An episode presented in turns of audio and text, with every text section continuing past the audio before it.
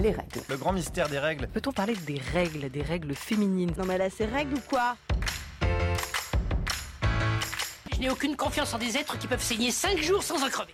Bienvenue dans La Menstruelle, le podcast qui respecte vos règles.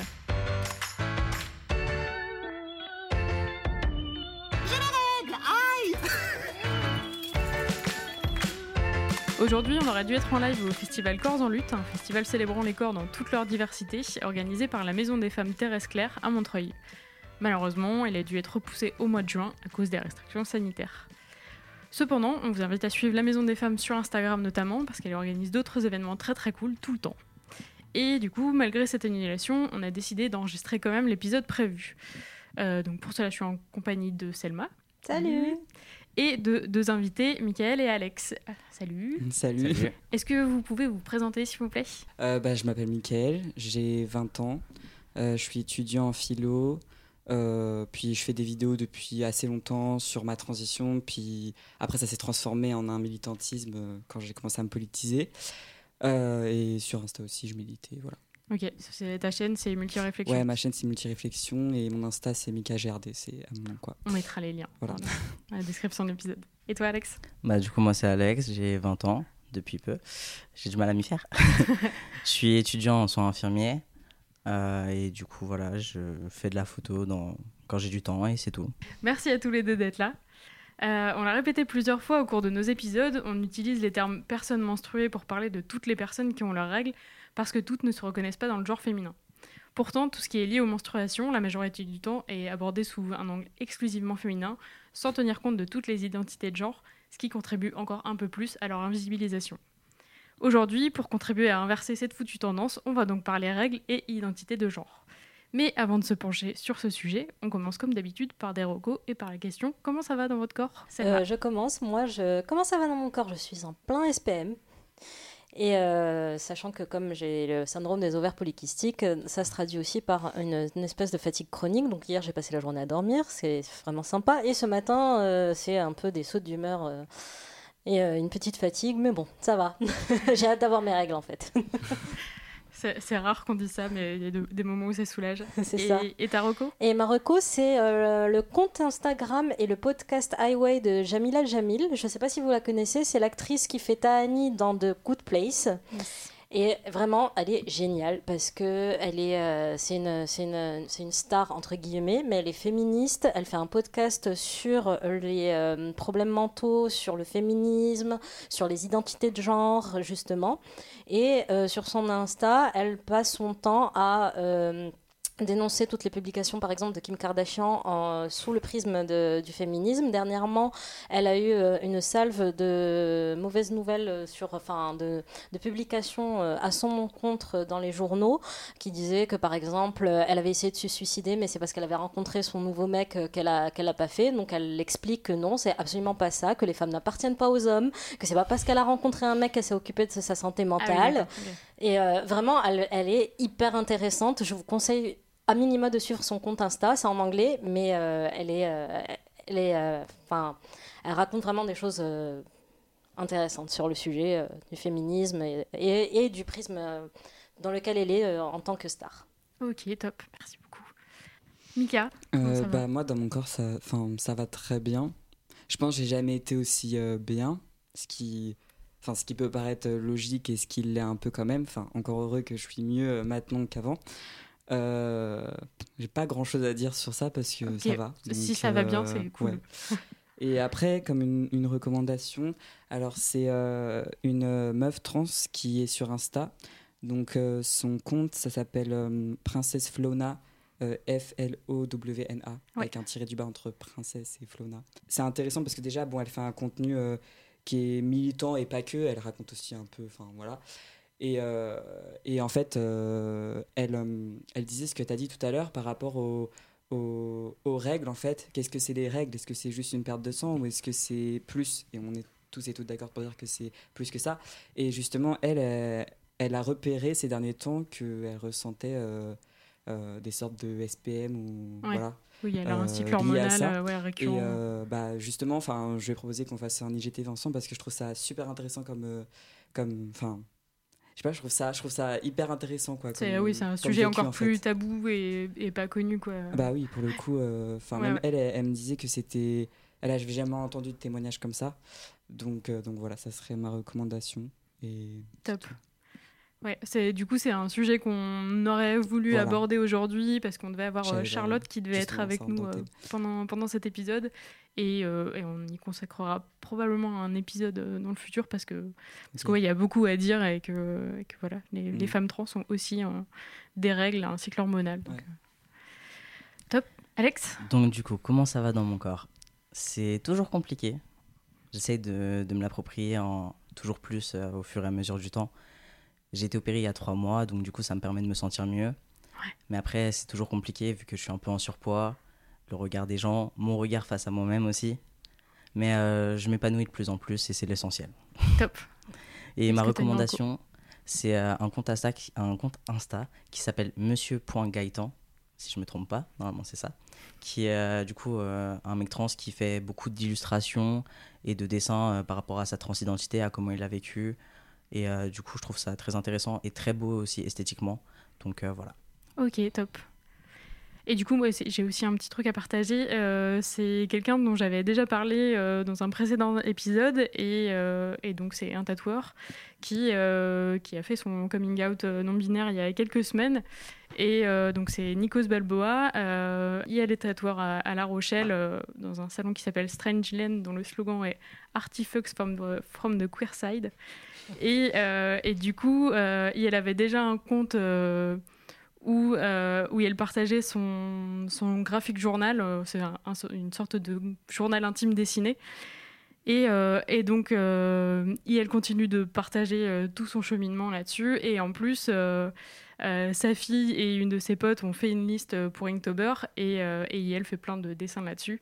Et il y en a un qui était trop beau il y a quelques jours, c'était pour le mot rituel. On, le voit, euh, l'entrejambe euh, plein de sang, euh, accroupi, les mains levées en haut avec une cup pleine de sang. Et, ça, et la, description, c'était Turning gender dysphoria into my power by ritual. je vais le faire en français, ce sera vachement plus simple. C'est ma traduction, mais, je vais galérer. Du coup, c'est faire de la dysphorie de genre mon pouvoir en ritualisant le sang menstruel. Pour le moment, je n'arrive à le faire qu'en dessin, mais dessiner, c'est comme jeter un sort. Et, et voilà, il y a vraiment, euh, il partage beaucoup de choses. euh, donc il, il a commencé à prendre de la testostérone aussi, donc parle de tout ce que Mhm. ça change, de ses rencontres sur Tinder. Et euh, enfin bref, c'est super intéressant, c'est toujours euh, très très honnête et très euh, brut, donc c'est super témoignage. Et euh, vous pouvez euh, le soutenir sur, euh, sur Patreon euh, pour avoir accès à tous ces contenus. Voilà. Les règles, boum Voilà. Et là, oups, on a perdu 200 000 auditeurs. On va donc aujourd'hui parler règles et identité de genre. Alors pour commencer, ça me semble nécessaire de faire un petit rappel pour que tout soit clair pour tout le monde. Un homme trans, c'est un homme assigné femme à la naissance. Une personne non binaire, c'est quelqu'un qui s'inscrit pas dans la norme binaire, c'est-à-dire que son genre est ni homme ni femme, ou est entre les deux, ou un mélange des deux. Et la transition de genre euh, n'implique pas forcément la prise de testostérone, qui stoppe généralement la règle. Donc les hommes trans et les personnes non binaires peuvent avoir leurs règles malgré ce que vous pourrez entendre ou lire dans les bouches de certaines personnes qu'on qualifie de TERF, c'est trans exclusionary radical féministe, qui euh, hurle à la négation des femmes à chaque fois qu'on parle de- des règles des personnes, qui, des personnes euh, non binaires et, et trans. Euh, je vous recommande d'ailleurs l'article de La vie en queer euh, intitulé Tu peux pas avoir de règles en étant trans, entre guillemets, règles et inclusivité, qui fait un point très clair sur toutes ces questions, parce que du coup, nous, on veut rentrer dans, dans le vif du sujet et, euh, et plein de personnes ont parlé de, de tous ces faux débats-là. Donc, euh, donc je vous recommande d'aller lire euh, cet article si vous avez d'autres choses à dire là-dessus. Pour moi, il n'y a pas de débat. Puisque au lieu de se soutenir entre minorités, on est en train de se taper dessus pour des, enfin pour moi pour des points de détail. On devrait juste se soutenir et, euh, et s'aider dans ces luttes euh, Mhm. qui pour moi sont euh, sont les mêmes au final. Enfin, c'est juste ça, un petit détail, mais euh, oui, en fait, on les appelle féministes, les TERF. Alors qu'en fait, euh, enfin, enfin, non, c'est des transphobes, quoi. Oui, oui, oui, clairement. Et euh, non, mais on dit TERF, mais moi je dis TERF, on dit TERF parce que voilà. Mais, euh, mais en fait, euh, elles, juste, elles instrumentalisent le féminisme pour euh, faire passer leurs idées euh, transphobes, quoi. Euh, mais, euh, enfin. oui, c'est ça. Il y a plus, euh, il y a c'est- plus oui. d'exclusion que, que Oui, oui. d'inclusivité dans, dans ce mouvement-là. Donc, oui, clairement, on a- Ah oui, voilà. on n'est pas dans un, dans un mouvement féministe, c'est clair, tu peux bien le préciser. et du coup, ouais, ça c'est un des premiers à souligner, c'est la non-inclusivité des règles. euh, Donc on espère dans cet épisode qu'on contribuera à rendre les sources de documentation inclusives sur les règles encore plus visibles. On va vous citer plusieurs sites, blogs, chaînes YouTube, comptes Insta que vous pourrez retrouver dans la description comme d'habitude. Donc maintenant on va parler cycle menstruel. Du coup, pour vous, euh, et Alex, comment ça se passe? Quel rapport vous avez à vos règles? Est-ce que vous les avez toujours? Est-ce que est-ce qu'elles sont ou ont été source de dysphorie? Bah moi, euh, alors euh, bon, j'ai eu mes règles, on va dire, euh, peut-être un an et demi dans ma vie. Donc bon, voilà. On va dire, ouais, de mes 15 à 16 et demi, 17, enfin 17. Ouais, du coup, ça fait deux ans. Euh, puisque j'ai commencé à testo à 17 ans et au bout de trois mois, ça s'est arrêté. Donc euh, voilà. Euh, alors, est-ce que c'est des sources de dysphorie? Alors déjà, je veux dire que ça ne l'est pas nécessairement. Il y a des gens, enfin, c'est pas du tout une source de dysphorie. Moi, peut-être un peu, mais c'était pas, voilà, c'était beaucoup moins, par exemple, que la poitrine ou des choses plus visibles. Euh, puis c'est juste très chiant les règles. Enfin voilà. En tout cas, je trouvais ça Oui, super chiant. pour tout le monde. Ça, on voilà, confirme. Et de toute façon, enfin, je, je savais que je je voulais pas avoir ma puberté. Enfin, même avant, euh, quand j'étais plus petit et tout, que j'avais pas du tout conscientisé que c'était la transidentité et tout, je voulais pas euh, avoir de seins, je voulais pas avoir de règles et tout. Et je sais pas si j'ai somatisé la chose, mais en tout cas, euh, ça arrivait assez tard quand Ouais. même. Donc tant mieux pour moi. Euh, et, euh, et du coup, voilà. Et après, euh, aujourd'hui, euh, du coup, je les ai plus depuis genre euh, trois ans. Euh, mais par contre, alors je pense pas que c'est des cycles, mais parfois j'ai des douleurs dans le bas-ventre au niveau de l'utérus parce qu'en fait, alors ça c'est une théorie personnelle, je sais pas s'il y a des scientifiques qui écoutent, ça se trouve c'est complètement de la merde, mais voilà. Euh, c'est que. euh, Ça reste un témoignage, c'est vrai. Ouais, c'est qu'en fait, enfin, l'utérus, euh, en- quand on prend de la testo, il, s'atrophie en fait, vu que bah, la machine marche plus, donc euh, je suppose que voilà, c'est les muscles, je sais pas. Oui, bref. ouais, voilà. un organe moins Donc, je- utile, en- oui, moins sollicité. C'est ça. cas. Donc je suppose que en fait c'est parce qu'il s'atrophie que du coup je ressens des douleurs parce qu'en fait c'est des douleurs musculaires un petit peu comme les douleurs qu'on peut avoir pendant les règles. Et des fois bah moi j'appelais ça des douleurs fantômes parce que j'ai plus de règles. Donc Ouais. euh, c'est enfin pour moi je vois ça comme des douleurs fantômes dans ma tête. Et ouais du coup parfois en bah parfois euh, je sais pas si c'est régulier ou pas mais en en fin de d'injection on appelle ça une fin d'injection c'est quand- avant de reprendre de la prochaine ou quand je suis un peu en retard parce que je suis pas un très bon élève euh, là-dessus euh, bah des fois je sens un peu que j'ai mal genre même ça me réveille la nuit et tout et là c'est pas que ça me rend dysphorique mais je suis en mode euh, ah ouais j'ai j'ai mal enfin je sais je me fais la réflexion quoi mais Ouais. bon c'est pas une source d'immense souffrance non plus et puis voilà quoi. Moi, je te rejoins sur le point que je voulais pas non plus avoir euh, ma puberté. Genre, euh, quand on m'a dit t'auras tes règles, euh, tes hanches vont se développer, tes seins vont pousser, j'étais en mode non, non, non, je ne veux pas. je ne comprenais pas, Pas pour pourquoi. Je comprends mieux avec le temps et tout. Mais euh, je les ai eus relativement tard, vers ma quatrième. Mais je les ai eus quand même assez, euh, assez longtemps puisque euh, j'ai pu prendre de la testo qu'à partir de mes 18 ans et le temps d'avoir vu que je suis passé avec la Sofect. Je les ai eus assez tard. Tu peux expliquer ce que c'est, s'il te plaît? Bah, en fait, c'est une organisation qui se pose comme euh, expert de la transidentité alors qu'ils ne sont pas forcément euh, super dessus. en fait c'est l'état en fait Ok. D'accord. c'est dans la sphère publique et c'est géré par l'état c'est des, des, des parcours de transition qui sont faits sur mesure par l'état donc forcément il y a Ça des prend du temps. voilà en fait il y a des hum, comment dire des contraintes absurdes comme par exemple être suivi deux ans par un psy Ouais. avant de prendre la testo ce qui est complètement euh, aberrant enfin je veux dire d'être suivi deux ans non mais de placer une date une deadline en mode tu dois être suivi deux ans enfin voilà oui, moi oui, je c'est suis comme s'il fallait faire ses preuves pour euh, Oui. mériter, Enfin, je veux dire, euh, mériter la euh, testo. Alors que... voilà. Et puis il y a ça entre autres, mais il y a plein de, il y a plein de choses et Ouais. c'est- c'est pas ouf. C'est basé En plus, c'est euh, c'est généraliser quelque chose à tout le monde. Enfin, pourquoi deux ça, ans, c'est arbitrairement. uniformiser les parcours alors que T'as des gens qui ont besoin de plus, t'as des gens qui ont besoin de beaucoup moins, t'as des gens qui ont, enfin beaucoup de gens même n'ont pas besoin du tout de voir des psys quoi. Puis ça se pose sur des normes très binaires aussi.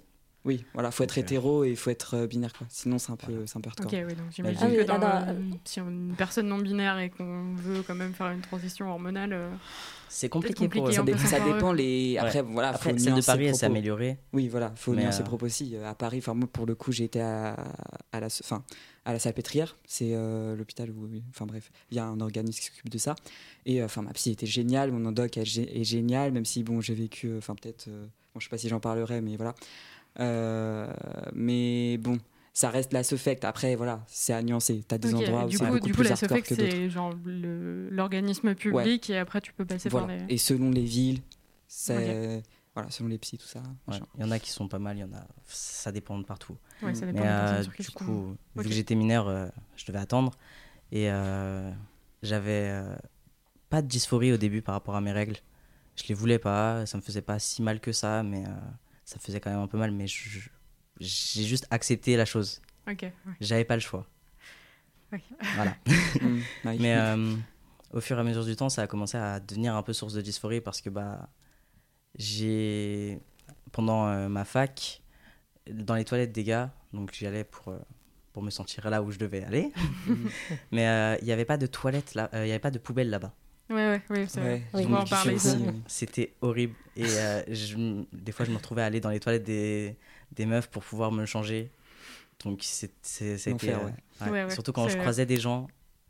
Du coup, j'étais en mode non, je suis pas une meuf, mais j'avais besoin d'aller là en fait. Mais je suis pas non plus. Non, mais les euh, toilettes, de toute façon, c'est un énorme on, on sujet. peut en parler maintenant Voilà. parce que du coup euh, c'est un sujet qu'on voulait aborder les, bah, globalement les protections menstruelles et enfin le- le- la gestion des règles au quotidien quoi c'est Mm. forcément un peu plus compliqué euh, parce qu'il y a plein de choses qui sont pas adaptées euh, genre les toilettes Ouais. en premier euh, déjà des fois il y a que des urinoirs donc Ouais. forcément euh, Ouais. y a zéro intimité quoi et puis ouais pas de poubelle et puis après c'est toutes les protections qui sont qui sont pas adaptées quoi les les euh, enfin puis déjà Mm. plein- plein de protections qui sont internes donc euh, c'est pas forcément les choses avec lesquelles on est le plus le plus à l'aise euh, fixer- Après, je pense que de toute façon, les toilettes, que ça soit au lycée, parce que bon, au lycée, c'est. Voilà. Ou euh, même fac ou public en général, c'est un peu euh, moyen pour tout le monde. Dans- de manière générale, Oui. c'est sale, c'est pas ouf et tout. Donc. euh, voilà. Après, c'est sûr que quand t'es trans, euh, bon alors là, j'aurais pas forcément d'anecdote à, à, à propos de mes règles parce que bah je les pas, je les ai pas eu longtemps et enfin c'est c'est toujours un, un gros problème. Enfin moi, je me rappelle au collège. euh, euh, les surveillants, enfin, quand j'allais dans les toilettes des filles, euh, les surveillants, ils me voyaient, ils me faisaient, mais non, les toilettes des garçons, c'est là-bas. Mais moi, je savais que je pouvais pas aller dans les toilettes des garçons. Et quand j'allais dans les toilettes des filles, euh, bah, du coup, les, les filles, euh, elles me voyaient, mais elles me connaissaient pas, donc euh, elles se demandaient, euh, entre guillemets, ce que j'étais et tout. Mais voilà, j'étais en 6 cinquième, tu vois. Ouais. Donc, en fait, c'est. C'est même psychologiquement parlant, c'est tu, tu fais pas une sorte de dissociation, mais genre tu te dis, on- on- du coup je fais quoi? Parce qu'on me dit ça, ça, ça va pas, et puis euh, sauf que si je vais là-bas, mais moi on m'a toujours dit depuis que je suis né que c'est pas là-bas que je devais aller, surtout les toilettes des garçons. Donc euh, oui il y a rien en fait il y a pas de solution adaptée Oui. euh, Alors, quand t'as tes règles, j'imagine même pas à quel point c'est ta place pire, quoi. quoi. Oui oui après parce que- Puis ça pose la question de pourquoi on a des toilettes genrées au final. Mm. Oui. enfin, De base, je, veux dire de base, chacun va faire sa, petite affaire. euh, bon, à part les mecs avec les urinoirs, mais même ça, je comprends pas trop. Mais chacun mais- va faire sa petite affaire un peu dans, un peu en privé. Je vois pas trop pourquoi c'est euh, c'est aussi genré et aussi euh, aussi choquant parce que, enfin. Moi-même, en tant que nana, des fois, euh, je vois que les- la file pour les toilettes des Bah oui, meufs, elle, euh. est, euh, elle est hyper remplie. Bah, je vais aller dans les toilettes des Oui. mecs et je me pose pas la question. hein. c'est clair Mm. Et puis poser une poubelle dans les toilettes des garçons, je comprends pas pourquoi il n'y a pas de poubelle dans les toilettes des mecs. Enfin, peut-être que les mecs ils ont juste besoin de jeter un mouchoir ou quoi, quoi que C'est ce soit, j'en sais rien. Mais ça il arrive faut- pour il une faut question d'hygiène de base Mm. ce serait pas mal d'avoir C'est ça, une juste poubelle à cet une- endroit là Voilà, et je pense que ça coûte pas grand chose non plus, quoi. non, ouais, c'est juste des appellations à changer. En fait, faudrait au lieu de garçon-fille, il faudrait genre pisse debout, pisse assis, par exemple. oui bah ouais clairement Non, mais genre euh, c'est ou je sais pas ou genre, euh, Lisa qui gère le debout assis, tu vois. Ou voilà, juste Oui, dégenrer la chose quoi. oui oui c'est ça de, réduire l'acte à ce qu'il est et euh, c'est tout quoi Ça Ah va oui, pas que- perturber non plus. euh, Ça, c'est vrai que moi, ça. je connais pas beaucoup de. Enfin, j'ai plein d'amis euh, mecs euh, cis hétéros, mais qui aiment bien pisser assis. Non mais oui. Ça n'a ça absolument rien à il me voir avec le semble genre. que hein. De Ping-Pong c'est un peu mieux en plus de faire euh, pipi assis tu vois. tu Mm. vides mieux ta vessie quand t'as un pénis donc euh, vraiment euh, on, on devrait changer les toilettes Tu veux du fer Euh, pour avoir la frite pendant tes règles? J'ai pas de règles. Ah non? Moi non plus. Aujourd'hui, on devait aussi euh, avoir euh, avec nous Archie, qui est, euh, qui est une personne trans non binaire euh, et, et qui, euh, qui n'a plus ses règles non plus euh, parce que parce qu'elle prend ses prend de la testo depuis 7 mois. On aura probablement son, son témoignage, euh, donc, donc on l'intégrera pour que pour Ouais. qu'il nous en parle lui-même. Euh, et donc, vous, du coup, vous nous parliez de d'autres, enfin, de, de- en tout cas des douleurs qui persistaient euh, malgré la- l'absence de, de saignement. Euh, après, il y a d'autres euh, d'autres symptômes des règles qui peuvent être, euh, qui peuvent être gênants. euh, bah, du coup, ouais, donc, les crampes en premier. Euh, la poitrine douloureuse aussi, pour pas mal de personnes. Mine de rien, c'est une gêne euh, quand on porte un binder, du coup. euh, c'est un binder, je crois. Ouais, binder, oui. Un binder, c'est mieux. Euh, du coup, c'est une brasserie pour, euh, pour aplatir la, poitrine. J'ai dit une brasserie. Elle est traumatisée des, des fermetures des bars. ils nous ont fermé les bars, alors du coup, on ne pense plus qu'à ça. C'est un peu mon travail en plus. hein, Ça me débarre. Ok.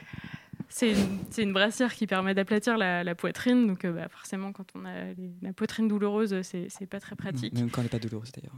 Ouais. Oui, ça fait mal de base. Ouais. euh, Enfin, Oui. mal, ça dépend. Mais voilà. c'est c'est gênant, quoi. Ça dépend comment tu le fais. euh. Oui, En puis la taille aussi de Ouais. tes seins, quoi. Ouais. Enfin, ou- Moi, j'ai appelé ça euh, la graisse sous les tétons pour pas appeler ça des seins, mais euh, bon, on peut appeler ça des seins pour euh, faciliter le discours, mais voilà. Ok. du coup, ça c'est quelque chose que- qu'évoquait euh, Cass Bliss dans un témoignage euh, publié sur le, sur le Huffington Post. Euh, pareil, on vous le mettra en lien parce que c'est un, un très long témoignage euh, très détaillé qui aborde beaucoup des points dont on va parler aujourd'hui et, et c'est très intéressant. Et donc, c'est c'est- le, le titre de l'article, c'est Avoir ses règles quand on n'est pas une femme. Et enfin voilà, c'est un, un témoignage très intéressant.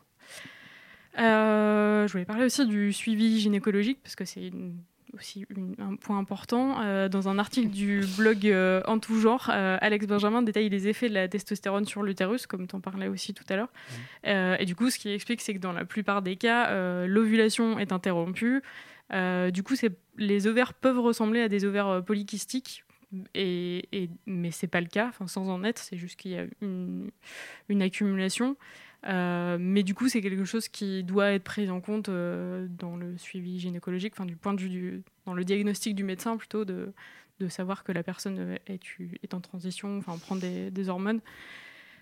Et ben, ça, mine de rien, a priori, c'est assez rare. Enfin, de toute façon, euh, déjà, de base, trouver des, des, des gynécos safe, c'est Ouais, Quand compliqué. t'es 6 déjà, premièrement. mm. Mais, mais du coup, j'imagine que, que, dans, que dans des cas qui sortent un peu de la Mhm. soi-disant norme, c'est compliqué. euh, et par contre, en tout cas, alors, du coup, ce qui est, ce qui est précisé aussi dans son article, euh, donc ça modifie, ça modifie aussi l'endomètre.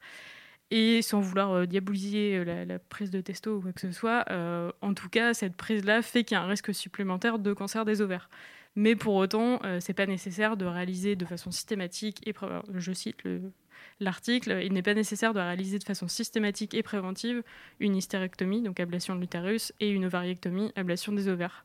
Mm. Mais le suivi gynécologique régulier est recommandé. Alors, je sais pas comment ça se passe pour vous, si vous avez des...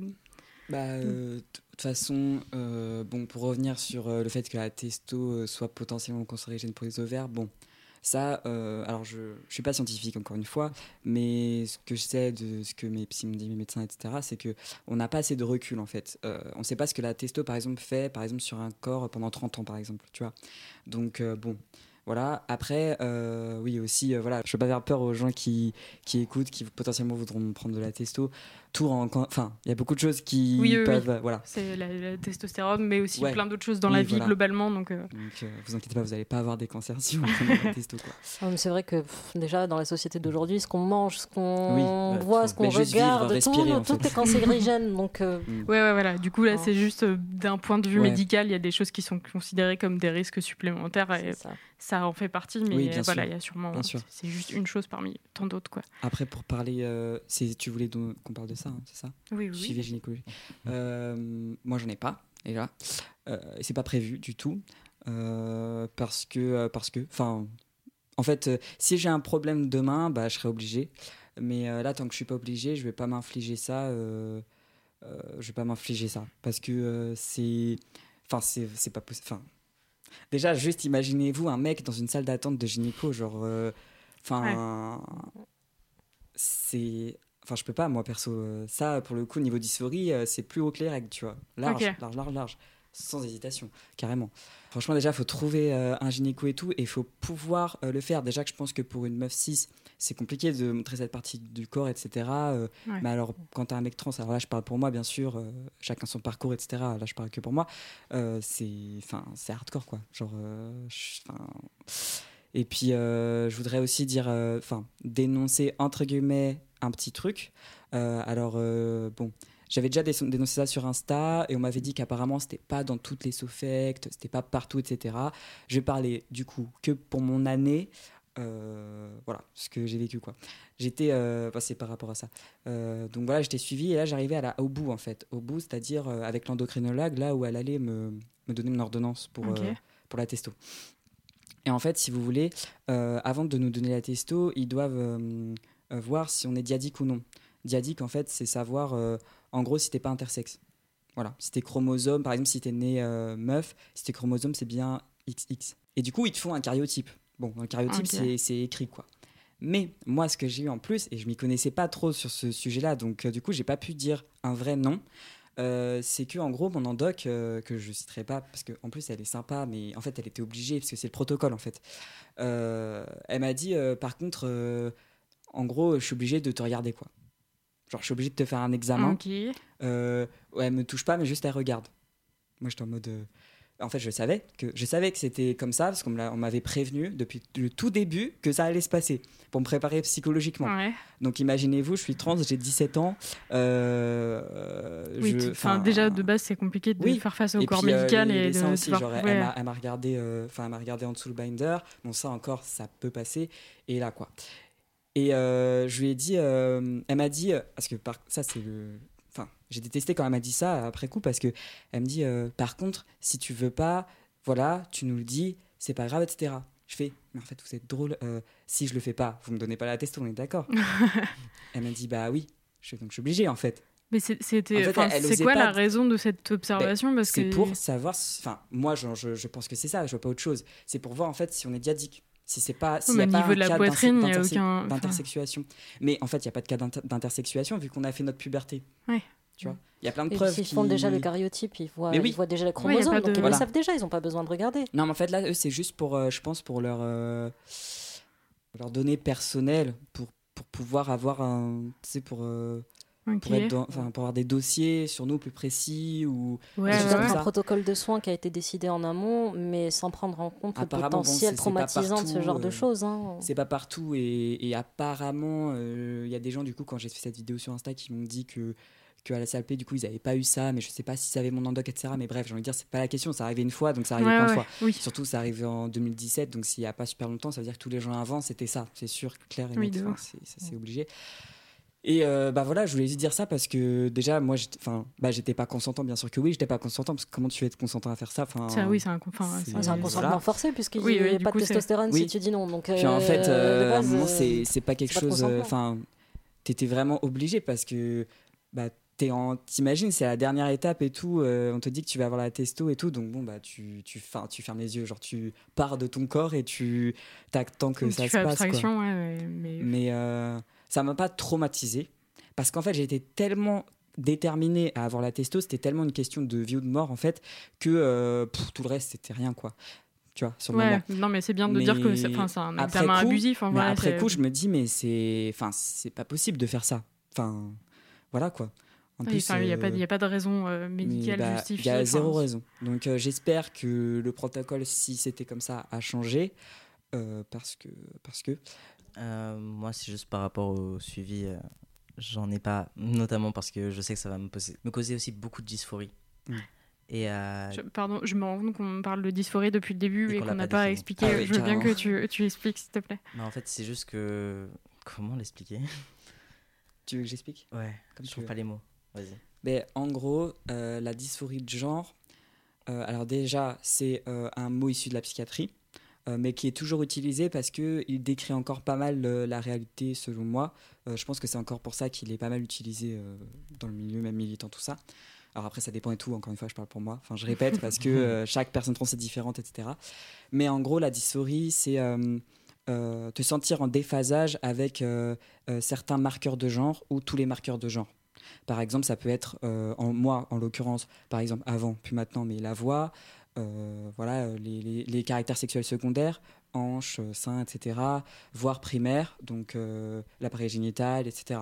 Donc voilà, la dysphorie, c'est vraiment te sentir en fait en, en décalage, sentir que tu vois, tu te sens mal, tu es en décalage, c'est un peu ineffable, c'est un peu in- indescriptible en fait, faut le vivre. Euh, mais c'est pas un complexe, sinon ça s'appellerait complexe. C'est plus qu'un, c'est vraiment Oui, oui, plus que ça. c'est- oui, C'est vraiment lié au genre, de- etc. Et justement, souffrance la, morale. transi- la- la transition, ça sert en fait à, entre guillemets, calmer cette dysphorie. Euh, ça sert à voilà, l'atténuer et à, fait- à, à faire qu'on en a plus. Quoi. Voilà. Merci. C'est bon, on est d'accord, c'est ça. Et euh, bah, du coup, pour éviter de me mettre moi-même euh, dans, bah, dans ce mal-être-là, je préfère éviter tant que c'est pas nécessaire. Et après, je pense qu'un jour, j'en aurai besoin. Mais tant que je peux l'éloigner, je le fais. Ouais. Après, moi, juste euh, pour euh, les examens, j'ai dû faire une échographie pelvienne Ouais, moi aussi. qui m'avait mis mal. Avec la sonde, du coup. euh, Ah non, ça va, juste C'est échographie, juste Ouais, euh, du bas du ventre. ouais. Mais c'est j'avais déjà dû Ah, faire aussi, un, une- électrocardiogramme, donc j'avais dû me mettre torse nu. Ouais. Euh, j'avais mes seins, ils ont été compréhensifs. Euh, Il y avait que l'infirmière qui m'avait dit on fait ça souvent, donc il n'y a pas de souci. Elle a été sympa, mais c'était quand même pas ouf pour moi. Et pour euh, par contre l'échographie pelvienne, du coup j'ai dû enlever genre tout ce que j'avais en bas. J'avais un t-shirt très long, donc ça allait. Ouais, faut, faut, Mais c'était- s'organiser, quoi. C'est ça Voilà. qui est- c'est jamais. un- C'était très. C'est violent psychologiquement quoi. Après voilà, je comprends bien que bon, il y a peut-être certaines choses où voilà, c'est quand même im- important de le faire ou j'en sais rien, je suis Ouais, pas sûr qu'il n'y a pas d'autres soucis euh, de santé qui peuvent Voilà. entraver euh, la prise. Ouais.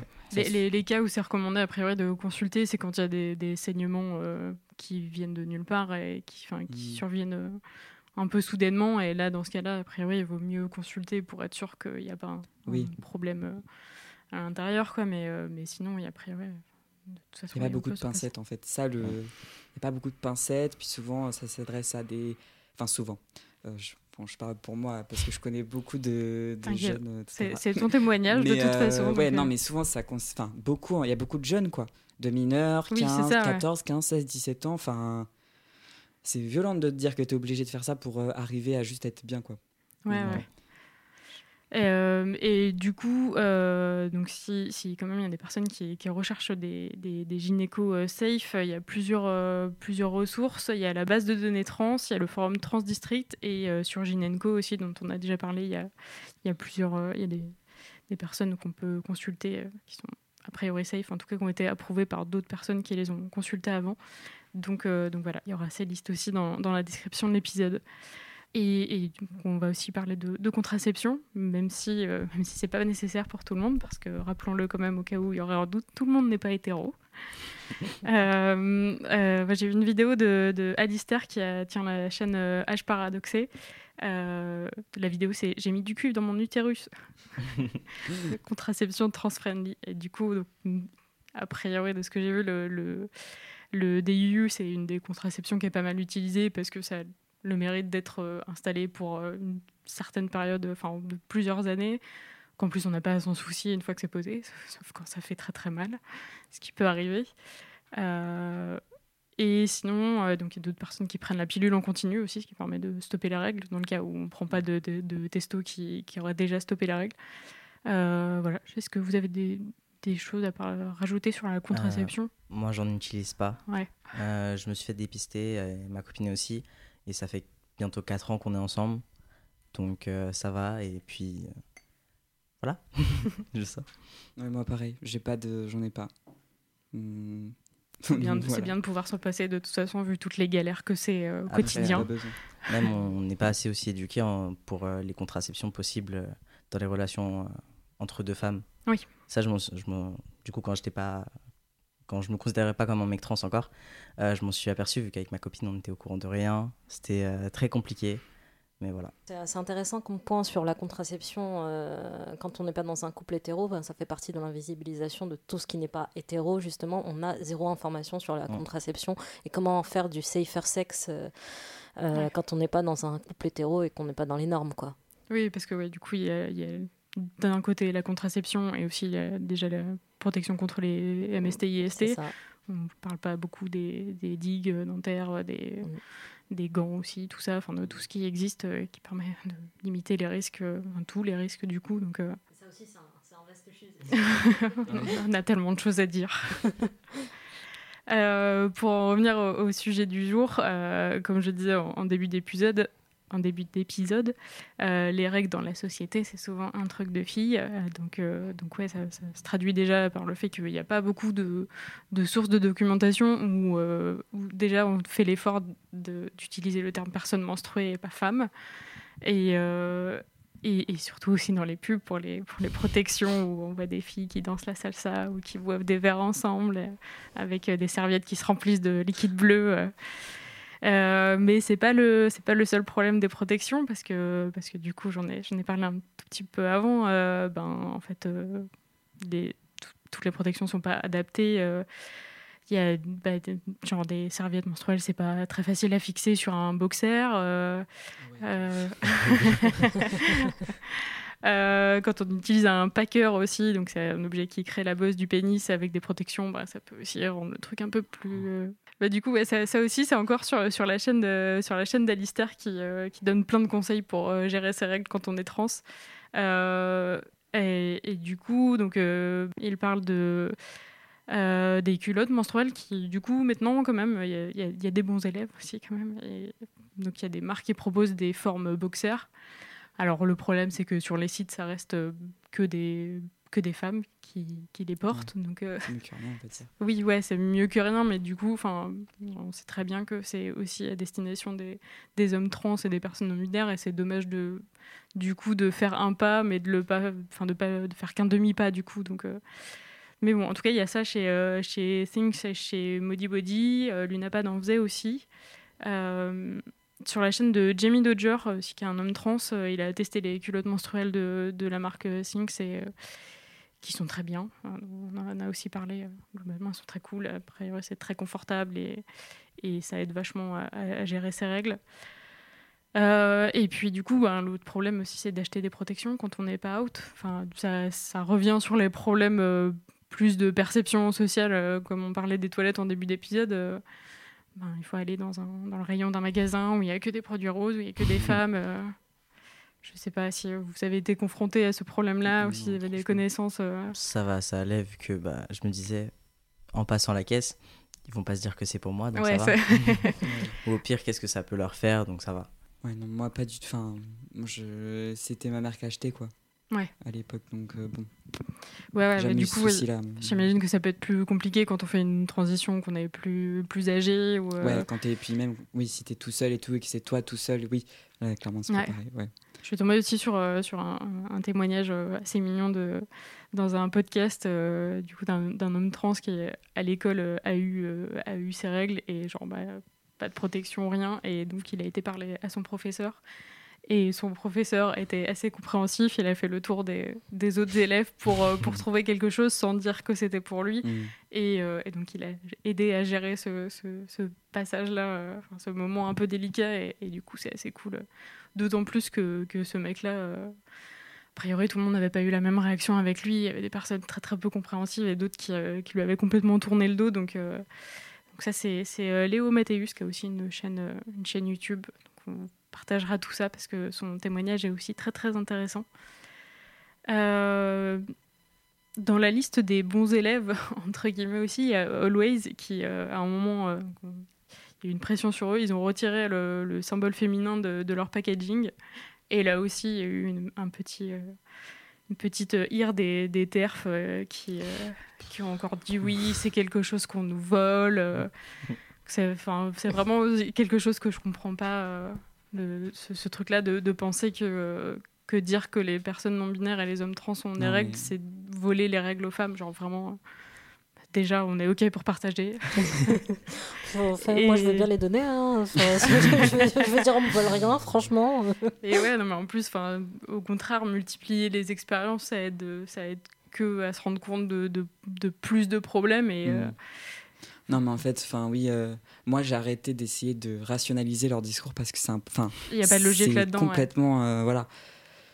Ça sert à- même, c'est- franchement, même moi, dès qu'il y en a une qui commente et tout, je cherche même pas à, à discuter. euh, salut. Enfin, parce qu'on n'est pas sur le, le même paradigme en fait de pensée. Elles, elles sont vraiment dans leur euh, dans leur délire en fait. Donc, euh, euh, je dis pas qu'il faut pas essayer de, de contredire leurs arguments, etc. Mais moi, je dirais plus, faut, enfin, faut essayer aux, aux autres personnes euh, féministes qui n'y connaissent rien et qui, du coup, qui, et qui du coup euh, seraient un peu euh, euh, encline à, à virer du mauvais côté, mais par, par ignorance et parce que Ouais. les terres voulaient un peu les manipuler et tout. Je dirais, on parle d'elle comme si c'était. voilà. Mais Ouais, en même temps, c'est vrai parce qu'elle elle gangrène le féminisme à Paris, mais c'est. Je vais pas citer de nom parce que. Parce qu'on trouvera facilement. Euh, mais- Oui, euh, mais, euh, mais elle, elle gangrène vraiment le féminisme. C'est-à-dire que, enfin, elles sont partout dans toutes les organisations. Moi, euh, je suis, enfin, je suis féministe. Même aujourd'hui, j'ai du mal à dire je suis féministe parce que je sais qu'il y a, y des, il y a des Oui, meufs que- complètement qui vont me dire que j'ai pas le droit de dire ça. Mais euh, mais je veux dire, moi, dans, dans tro- j'ai eu trois expériences féministes depuis que je politisais, donc depuis deux ans. Mais dites-vous, dans deux des cas, il y avait des terfs. Enfin, c'était des terfs. T'imagines, Ouais, tu ouais. te rends compte tu, Enfin, c'est quand même. euh, Oui, alors qu'on tu vois, je dis pas que c'est vraiment- représentatif de. Mais bon, quand même, tu vois, je suis à la fac, je suis à la Sorbonne, c'est censé être vachement de gauche, euh, genre, euh, tu vois, mai 68 et tout. et euh, et tu- et il y a quand même euh, des. Des, des orgaterfs, mais qui sont là en mode euh, au calme, tu vois. Mais elles disent pas qu'elles sont terfs, hein, mais c'est. c'est- Oui, non, mais c'est rarement quelque chose qui est, Donc, qui est euh, autoproclamé. Ah, c'est comme les racistes, ils débarquent pas en Non, disant voilà. ah, je suis raciste. C'est ça. Oui, voilà, c'est ça. Mais le problème, c'est qu'ils trustent quand même un petit peu euh, les, enfin, les discours, euh, que ça- c'est un peu insidieux justement, parce que comme, elles, comme elles disent pas leur nom, elles, sont, elles se présentent comme étant féministes. Et, euh, Surtout pour elles, elles ont raison, quoi. Genre, Oui, Elles portent quelque chose, c'est nous qui, qui ne comprenons rien, tu vois. Ouais, c'est ça. Alors que oui, d'un oui. côté, on essaye de, de grappiller encore un peu plus sur l'inclusivité, et de vraiment euh, représenter tout le monde. Et, et ouais, malgré tout, il y a une, une présence dans les médias qui est euh, plus accordée à ces personnes-là, Ouais, euh, qui, euh, qui disent un peu plus des choses qui vont dans le sens de la société. Quoi. Oui. Et du coup, forcément, c'est que Un peu plus entendu, c'est euh, ceux qui parlent le plus fort et qui ont euh, des discours qui vont, euh, Ouais, qui vont ça. attirer le plus de médias qui sont un peu clivants, euh, qui, euh, qui, Ouais. sont, euh, qui sont entendus. Hein. C'est pas. euh, c'est pas les féministes euh, un peu extrémiste et radical. voilà vous, dans vos cercles euh, au quotidien, est-ce que, est que quand même vous parlez de, de règles facilement Il n'y a pas de tabou là-dessus euh? J'en parle assez facilement avec mes amis, puisque euh, j'ai des amis qui ont des SPM assez euh, compliqués. Donc du coup, j'essaie d'être là pour elles de temps en temps. Comme elles ont pu être là quand du coup j'avais les miennes et qui ça me rendait très dysphorique. Mais du coup, euh, on soutient, on en parle tranquillement, puisque euh, c'est pas tabou entre nous. J'essaie de faire en sorte que ce soit moins tabou. Et avec des. En fait, je les connais depuis très longtemps, donc du coup, à l'époque, on n'en parlait pas vraiment. On parlait pas de choses tabous, on restait euh, dans les normes euh, Ouais. que la société avait délimitées en tant qu'amis. Mais euh, on parle de plus en plus de sujets divers et euh, ça me permet de voir euh, aussi comment elles le vivent. Et euh, voilà, on partage nos expériences. Euh, Moi, je dirais pas que c'est tabou, parce que, bon, après. euh, Enfin, c'est quoi un tabou, quoi, finalement? Mais je veux dire, euh, je vais pas. en- Enfin, c'est pas mon super kiff de parler de ça tous les jours, tu vois. Genre, euh, bon. Enfin, je trouve pas l'utilité de parler de ça et tout. Après, c'est juste que oui, c'est sûr, les meufs cis, mes potes, etc. euh, du coup, je les, enfin, je les comprends plus parce que je sais ce que c'est. euh, Enfin, je sais ce que c'est. Entre guillemets, parce que j'ai pas vécu ça longtemps, mais je vois à peu près quoi. J'ai une idée de ce que c'est. Euh, mais voilà, ça s'arrête là. Enfin, je... C'est juste que oui, c'est sûr, avec elle, je vais pas parler de ça, par exemple, avec un mec cis. Enfin, déjà, j'ai Ouais. pas beaucoup de potes euh, mecs cis. Euh, mais, euh, mais bon, oui, c'est sûr, je vais pas parler de ça avec eux. Ouais, si le sujet arrive, il n'y a pas de souci à en parler. quoi. oui, oui, enfin, oui. Bah après, euh, moi, j'ai une, ane- une anecdote marrante à ce sujet, c'est que un jour, euh, on parlait de ça euh, dans la fosse à Tolbiac, pour ceux qui voient. C'est bref, à Tolbiac, bref. Euh, et on parlait de ça et tout, et du coup, moi, enfin vraiment avec ma transidentité, je suis ultra à l'aise, genre euh, zéro problème et tout. Euh, du coup, genre, euh, je parle à un moment des règles, je dis ouais, moi, gna, gna, gna, je sais plus ce que je disais. Et t'as une meuf à côté, elle entend ça, mais elle, elle croit que je suis 6. Du coup, elle- et toute l'année, elle m'a regardé euh, en mode pas, pas mal, hein, mais juste ah Intrigué. ouais, euh, genre, tu sais, elle avait envie de. et bref, ça me fait rire. Enfin, moi, j'aime bien les trucs comme ça, qui, je trouve ça drôle en fait. ouais, genre, elle, voulait, elle se demandait ce qui se passait ou Ouais. elle était intriguée. Ouais. sans- Bah, en fait, soit la personne va comprendre, soit euh, je sais pas ce qu'elle se dit, mais voilà. ouais, je trouve ça drôle. Bah oui, non, mais de toute façon, enfin, c'est ce que depuis l'ép- l'épisode, il n'y a, pas- il y a pas beaucoup de sources, pas beaucoup de témoignages là-dessus. Donc, enfin, ma question, c'était plutôt là-dessus. Si à un moment vous aviez eu des questionnements sur le sujet, si vous aviez euh, trouvé les, les Sur les personnes, et les- ouais. En fait, la seule question, c'est quand elles vont s'arrêter. Par exemple, avec la testo. Ouais. Donc, ça, C'est on trouve assez facilement. Euh, je veux dire, sur YouTube, euh, il y a maintenant, quand même, aujourd'hui, il y a une documentation assez large sur YouTube, donc tu peux facilement trouver des mecs trans, des personnes non binaires, euh, qui vont te dire quand ça s'arrête, ou un truc comme ça, qui ont commencé la testo. Parce que moi, c'était vraiment ma question sur le moment. Mais bon, après, tu vois, il n'y a pas Oui. d'autres questions la, la réponse, c'est la réponse, c'est que c'est aléatoire. En Oui, plus, voilà, c'est super aléatoire. T'en as, genre, dès la première prise, ça s'arrête.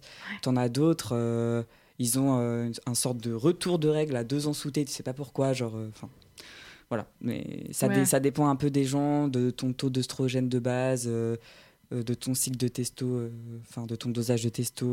Oui, voilà, bah, puis après, il y a surtout des personnes trans qui prennent pas de Bien sûr. testo, donc dans ces là, cas-là, il oui, peut y avoir un peu.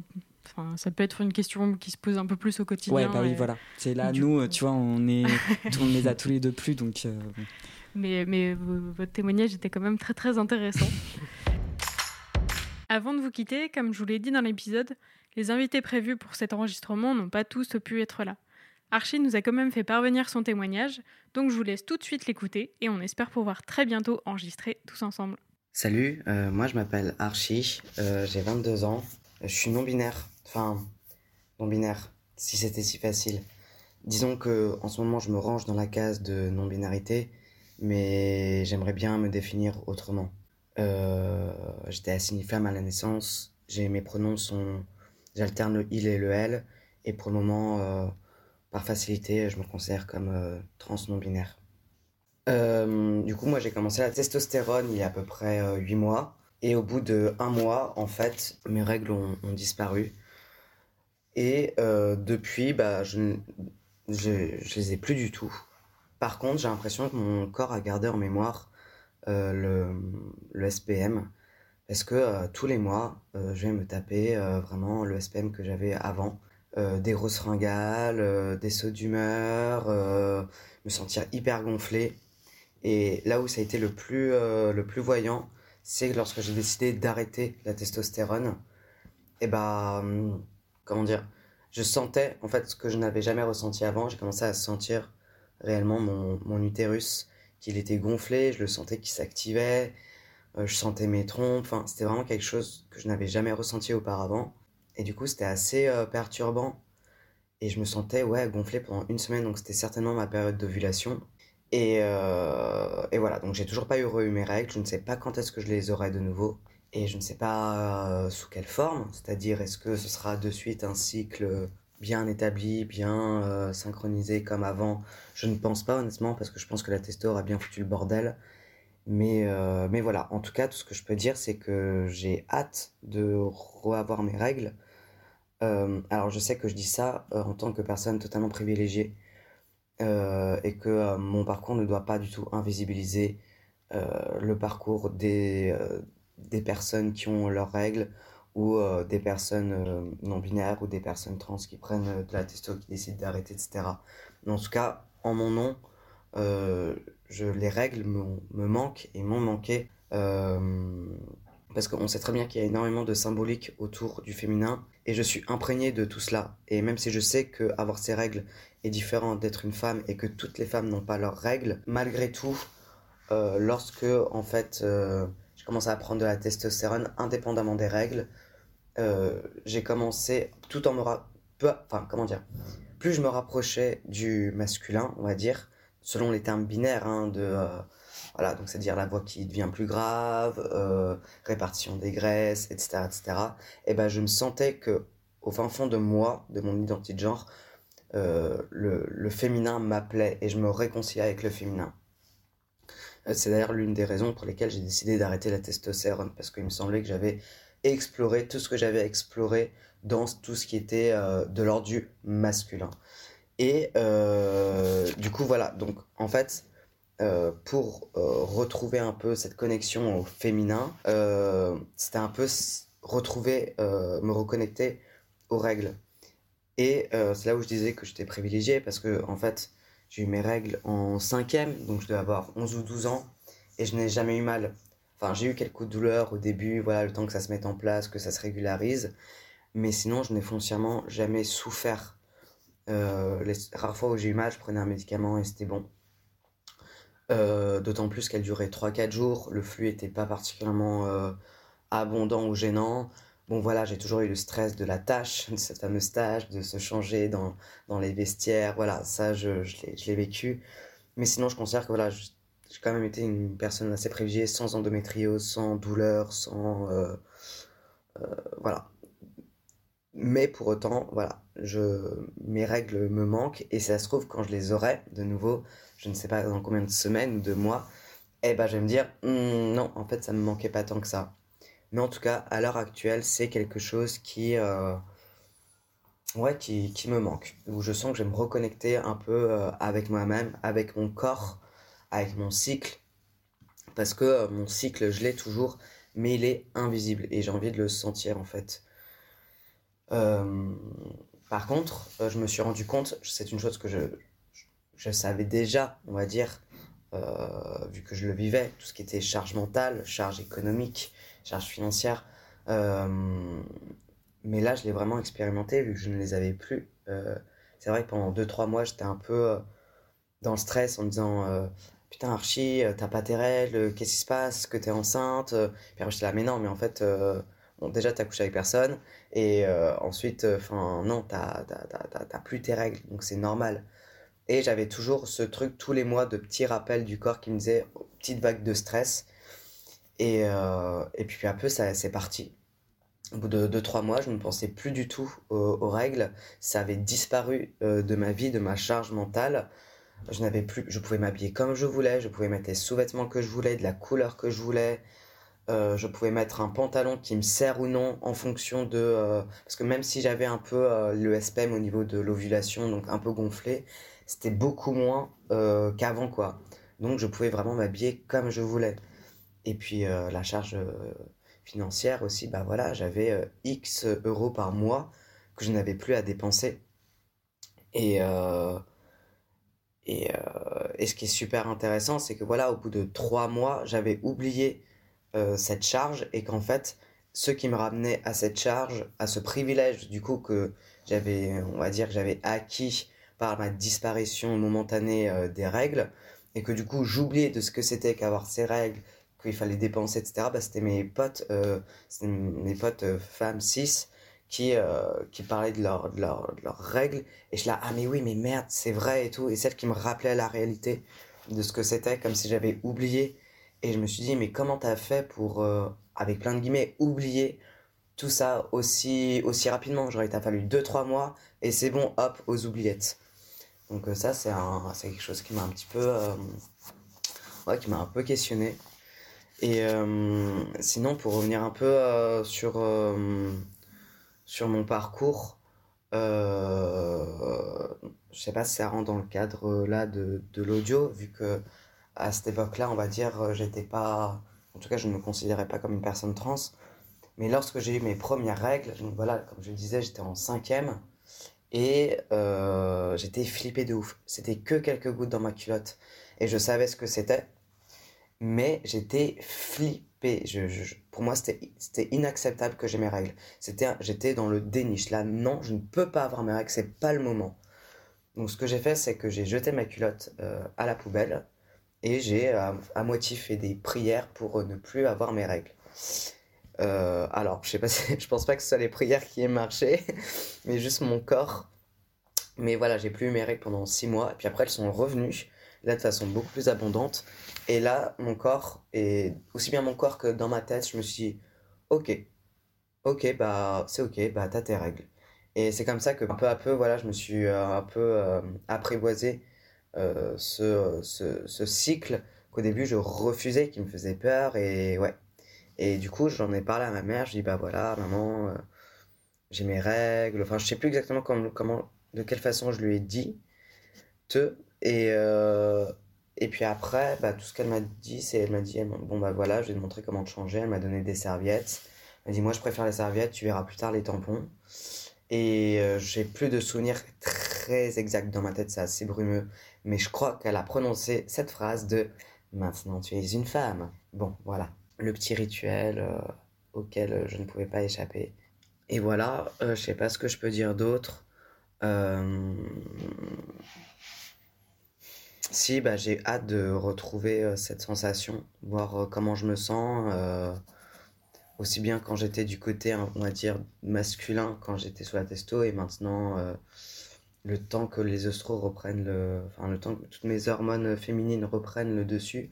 Parce que là, ma doc m'a dit que j'étais assez bas dans mes hormones, aussi bien masculines que féminines. Donc, il faut le temps que ça remonte. Je pense que j'ai à peu près fait le tour euh, de, la, de la question.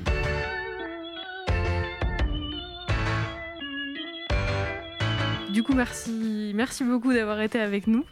Euh, et puis merci quand même à, à Archie et à Charlotte qui n'ont pas pu être avec nous Mhm. aujourd'hui et qu'on espère avoir euh, bientôt. Et merci quand même à, à Corse de Lutte et à la Maison des Femmes Thérèse Claire parce que, parce que mine de rien, c'est tout ça qui a provoqué l'organisation de cet épisode. Donc on est très contente de, de l'avoir fait. Euh, du coup, euh, Michael, on peut te suivre sur Instagram et sur ta Ouais. chaîne YouTube. On mettra Ouais. le lien. Euh, Alex, on peut te suivre sur Insta aussi, Ouais. si on veut parler avec toi, tout ça. Euh, merci à toi Selma aussi, merci à Lisa d'avoir géré la technique pendant l'épisode et euh, merci à vous toutes et tous de nous avoir écoutés et sur ce on vous donne rendez-vous à la prochaine pleine lune. Salut Les règles, excuse-moi, ça concerne tout le monde.